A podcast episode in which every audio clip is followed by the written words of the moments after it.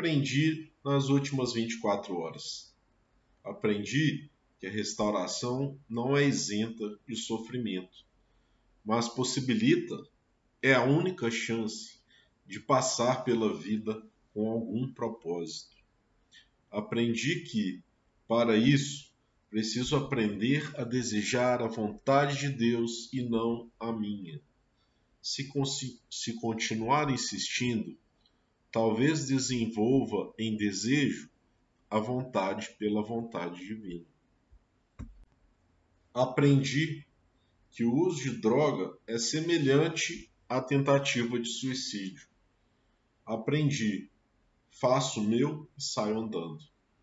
Aprendi que condescendência leva necessariamente ao erro. Eu mereço entregar tudo e ter uma vida boa. Aprendi a respeitar os humildes. Aprendi que o amor supre tudo até mesmo sentimentos burgueses e mesquinhos de superioridade.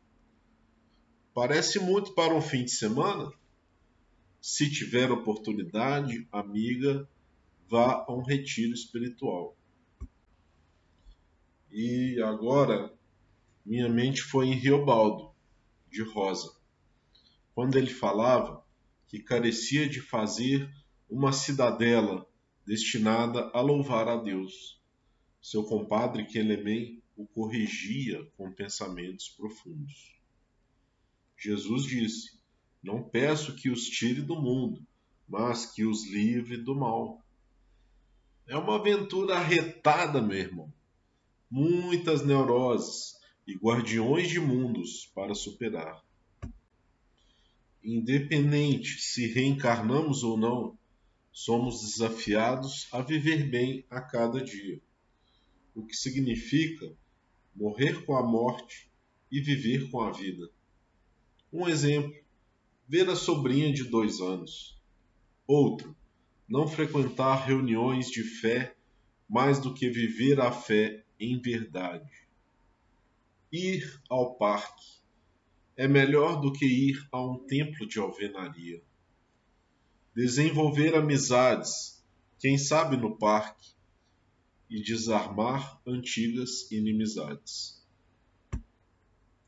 É preciso vencer essa queda de braço, tirando força de todo ser, de todo coração, de todo entendimento, de tudo e do todo.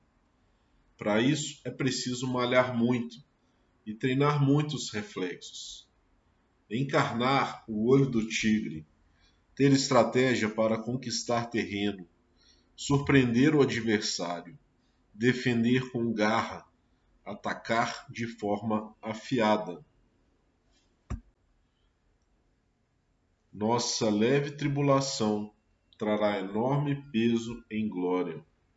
Ou nosso hedonismo e egocentrismo nos trará um futuro de dor e desamparo. Queda de braço, cabo de guerra, valores e qualidades e seus opostos, pequenas, médias e grandes batalhas, vitórias, derrotas, todo o tempo. Não tem jeito. Necessário é manter o equilíbrio e, ao mesmo tempo, avançar. Para isso, é preciso distribuir os devidos pesos de cada coisa nos diferentes pratos da balança. Quando ela é suspensa, podemos voar.